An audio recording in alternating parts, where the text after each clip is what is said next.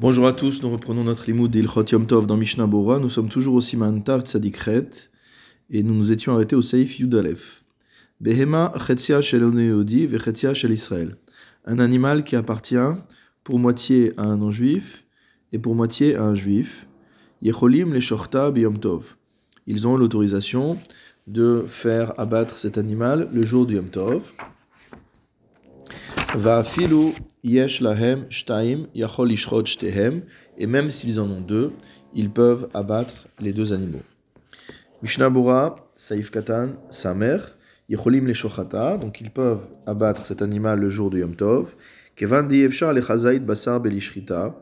Étant donné que nous avons le principe selon lequel il est interdit, il n'est pas possible de manger un kazaït de viande sans que l'animal ait subi la shrita.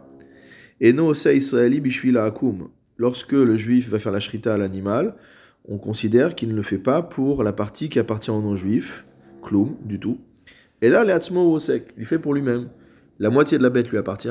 Et donc, même si euh, il n'avait besoin de manger ne serait-ce qu'un kazaïd de l'animal, il a besoin de faire la shrita. Et donc, en faisant la shrita, il ne travaille pas pour le non-juif, il fait une shrita pour lui-même. Mishnah Saif Katan Samech Alev, Shlaim Shtaim, cela est valable même si ces deux associés possèdent deux animaux. Des Haya Afshar Lomar, car on aurait pu dire Imaaku Mitratse Lechalkan, Yechaleku Mechaim. Si le non-juif est d'accord de partager, qu'il partage les animaux vivants. Kamashmalan des Mechuyav Lachalok, c'est-à-dire que chacun prendra un animal. Et donc on apprend de là qu'il n'y a pas l'obligation de séparer.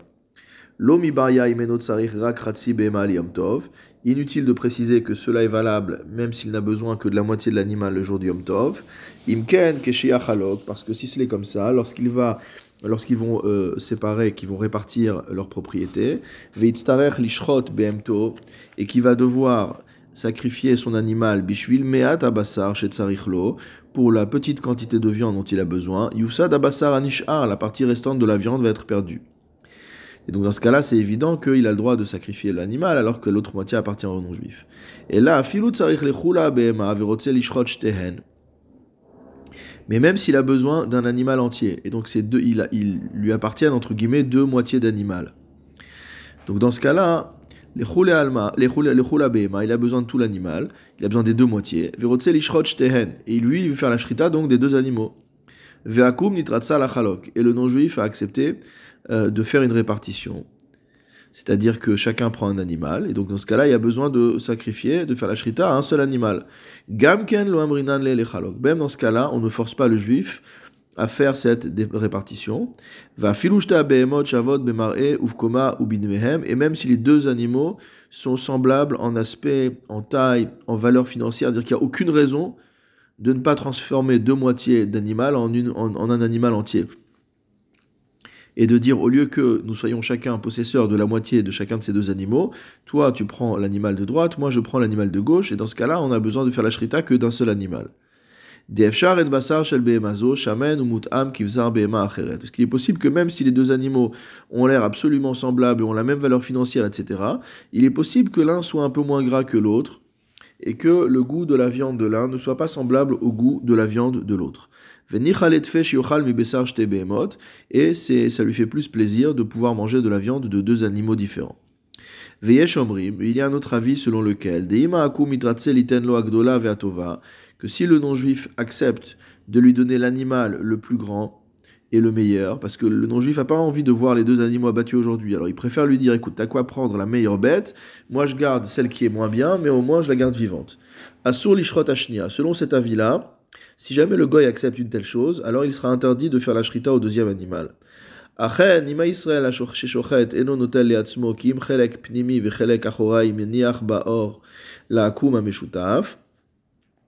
Toutefois, si le juif qui fait la shrita ne prend pour lui que la partie les organes intérieurs et que toute la partie arrière de la bête celle qui réclame le Nikour, et chez Ashkenazim, on n'a pas l'habitude de faire le Nikour, donc on donne cette partie-là, on vend cette partie-là au Goy. Donc si jamais le juif ne prend que la partie d'avant, et il donne là, il compte laisser de toute manière la partie arrière au non-juif avec la peau, et alma mutar de tous les avis, il sera permis de faire la shrita aux deux animaux, bechol gavne dans tous les cas, deha en lotircha car de toute manière, il n'aura pas de peine à euh, travailler par rapport à la partie du non-juif, puisqu'il va lui donner simplement le reste de la bête. Après, le non-juif se, débrouille avec, il donne le, reste de la bête avec la peau. Et donc pour la partie que lui a prise, il n'est pas possible de la manger ou d'en manger un kazaïd sans shrita, et donc on lui permet de faire la shrita des animaux. Yudbet, Bema Tov Litlosh Makom Celui qui fait la shrita un animal le jour du Yom Tov n'a pas le droit d'arracher de la laine du cou de l'animal pour faire place au couteau. Ou moshro elar ve Mais il doit simplement faire de la place en tirant entre guillemets la laine de part et d'autre. Beyado avec sa main rajoute le euh, l'annotateur au nom du Bet Yosef. Veim nitlash nitlash. Et si en euh, repoussant la laine de gauche et de droite, il y a des morceaux de laine qui qui s'arrachent, alors cela n'est pas grave. Donc il n'a euh, pas le droit d'arracher la laine. Deave Oker Davar Migidulo, car ça s'appelle arracher quelque chose de l'endroit où il croit. Deukil Achariad, et bien que ce soit une manière inhabituelle de faire les choses, Den Derech Leasir Atsemer Alidetlisha car on n'a pas l'habitude d'enlever la laine de l'animal en l'arrachant, mais simplement en la tondant. Al Kolpanim Miderabanan Asur, il y a malgré tout une interdiction rabbinique. Mishnabura Saif Ketan Samer Gimel Beyado. Donc on aura le droit de repousser la laine de part et d'autre à la main. Vélo bichli et pas avec un ustensile. Donc on ne peut pas utiliser un peigne ou une brosse ou quoi pour repousser la, laine. Mishum denir ek et gozez. Parce que utiliser un keli, cela ressemble à l'action de tondre. Mishnabura Saif Ketan Samer Dalet Veim Vechule. Donc le Shulchan nous a dit que si jamais, en repoussant la laine de part et d'autre pour faire la place au couteau, euh, on a euh, arraché, alors ce n'est pas grave. Isura, il n'y aura pas d'interdiction qui aura été transgressée. De'avele davar chez mitkaven, car c'est une euh, action qui a été menée sans avoir eu cette intention. Chez mitkaven litlosh, et là les fanot, car son intention n'est pas d'arracher la laine, mais simplement de faire de la place, de repousser la laine de part et d'autre pour que le couteau puisse couper comme il faut. Mishnah Bura Nitlash, donc arraché, Velo Yezizenu Mimkomo. Cette laine qui a été arrachée, il n'a pas le droit de l'enlever de là où elle se trouve. Et là, Isha Misubach Imshar Tsemer Atsavar, mais cette laine devra rester donc emmêlée avec la laine qui, elle, est toujours attachée au cou de l'animal. Si maintenant, à l'endroit où on veut faire la shrita, il se trouve que la laine est emmêlée de telle manière qu'on ne peut pas repousser la laine de part et d'autre, c'est des nœuds, c'est des, boules de laine. Et qu'on ne peut pas faire la shrita comme ça, siman kav dalet beaga, comme c'est expliqué dans l'Ichot Shrita dans Yoredea. Velo merev et qu'en plus on n'a pas pu faire ce qu'il fallait veille de Yom Tov pour préparer le terrain. Yesh lomar de la sotken Yom Tov. Il y a lieu de dire qu'on aura le droit de faire cela le jour de Yom Tov. Pourquoi? Parce que tous les marchés ochel nefesh, toutes les choses qui sont préparatoires à la confection de nourriture, et qu'on ne pouvait pas faire depuis la veille de Yom Tov, le Shulchan Aruch a écrit qu'il était permis de les faire le jour de Yom Tov. C'est ce qui est rapporté ici par le prix Megadim. Shulchan Aruch Seifut Gimel, Hashochet et. Celui qui maintenant vient faire la shrita à une volaille. Lo imrot et hanotsa, kedel asot makom la sakin, ne doit pas non plus euh, enlever et plumer euh, les, les, plumes de l'animal de manière à faire place au couteau. Donc c'est l'équivalent de la halacha que nous avons vu pour euh, la laine de la behema. Nous avons la même halacha concernant les plumes du off, de la volaille. Mishnah Saif Katan, Samervav. Demritat notsa, car le fait d'arracher les plumes, hutolada des gozez, c'est considéré comme étant une melacha dérivée de l'interdiction de tondre. Des off d'arco bimrita, car la manière de découvrir, on va dire, la peau de la euh, volaille, c'est d'arracher les plumes. Bien que après la shrita, il est permis d'enlever les plumes. Et normalement, l'interdiction de gozès, de tondre, elle existe également après la mort de l'animal. Ce n'est pas que du vivant de l'animal. Comme nous avons vu dans l'Ichot Shabbat. Lo mali mali On ne va pas dire qu'est-ce, que, euh, qu'est-ce qui m'importe, que ce soit avant la mort de l'animal ou après la mort de l'animal. De la shrita shane, parce que non, au contraire, après la shrita de l'animal, c'est différent. Chez Kevan, chez Kvarutra, Bashrita, Lechol, à partir du moment où l'animal a déjà été rendu permis à la consommation grâce à la shrita, qu'il est impossible de manger euh, la, viande de la volaille sans avoir enlevé les plumes. Mutar les morta, kemo chez mutar l'itzlota il devient permis d'arracher les plumes, de la même manière qu'il est permis de euh, faire griller euh, la volaille ou de la cuire. De même, en ce qui concerne une et Torah il est permis de dépecer l'animal après la shrita pour la même raison. On ne peut pas cuire la viande sans avoir dépecé l'animal. Afalgav de efshet av bien que le fait de dépecer un animal constitue un av melacha.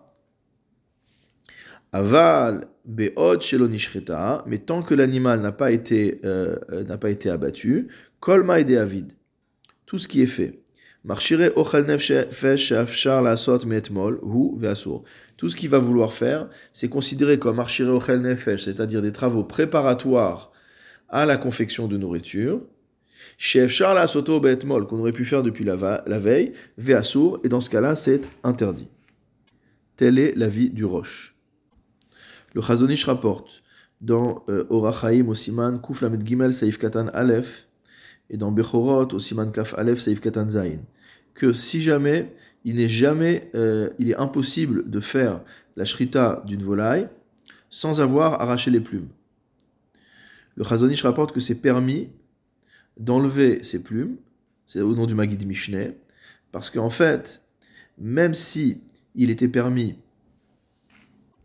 ou possible de le faire avant, on va considérer ici que le fait d'enlever les plumes fait partie de la shrita et n'est pas considéré comme marchire ochel nefesh. C'est pas un travail préparatoire à la confection de nourriture, c'est vraiment un travail qui participe directement à la préparation de la nourriture. Mais le problème, c'est que comme certaines volailles ont des plumes à cet endroit-là et d'autres n'en ont pas, alors dans ce cas-là, on ne peut pas englober le fait d'arracher les plumes dans la melacha de Shrita, et qui est autorisée. Et c'est pour ça qu'on a toute cette distinction. Mishnabura Saif Ketan Samer donc la Asot, on a dit qu'on n'aura pas le droit d'enlever les plumes pour faire de la place. Mikol makom, les fanot biado velimshoch elach vaelach, kanal bet, mutar gam Toutefois, on peut permettre la même chose que ce qu'on a permis avec la laine, c'est-à-dire de repousser avec les doigts les plumes de part et d'autre de l'endroit où le couteau doit passer. Mishnah Bora Saïf Ketan Samechet pour le couteau, la sakin. Hine bebet Yosef evidat Ramban chez Mekel Bazé. Le Bet Yosef a rapporté l'avis du Ramban qui est permissif à cet égard. Veuskim le dina le isur, mais qui en conclusion pratique, a tranché que c'était interdit. Kerov aposkim al alav, comme la majorité des décisionnaires qui sont en désaccord avec lui, Uchmosh et Satamkan, et comme le Bet Yosef lui-même a conclu la halacha ici. C'est-à-dire que le Bet Yosef a rapporté l'avis du Ramban, les autres poskim sont en désaccord avec le Ramban, et le Bet Yosef a tranché comme les autres poskim. Ou Makom. Toutefois, le Mishnah Bora nous rapporte au nom du Chayi Adam que de nos jours, les Shochatim ont l'habitude d'arracher les plumes. Mipne Sheomrim Lishrot Belose. Parce qu'ils disent qu'il est impossible de faire une shrita correcte sans cela. Vesomchim Aldat Ramban, et ils s'appuient sur l'avis du Ramban. C'est-à-dire sur l'avis minoritaire qui n'a pas été retenu la halacha par le Bet Yosef.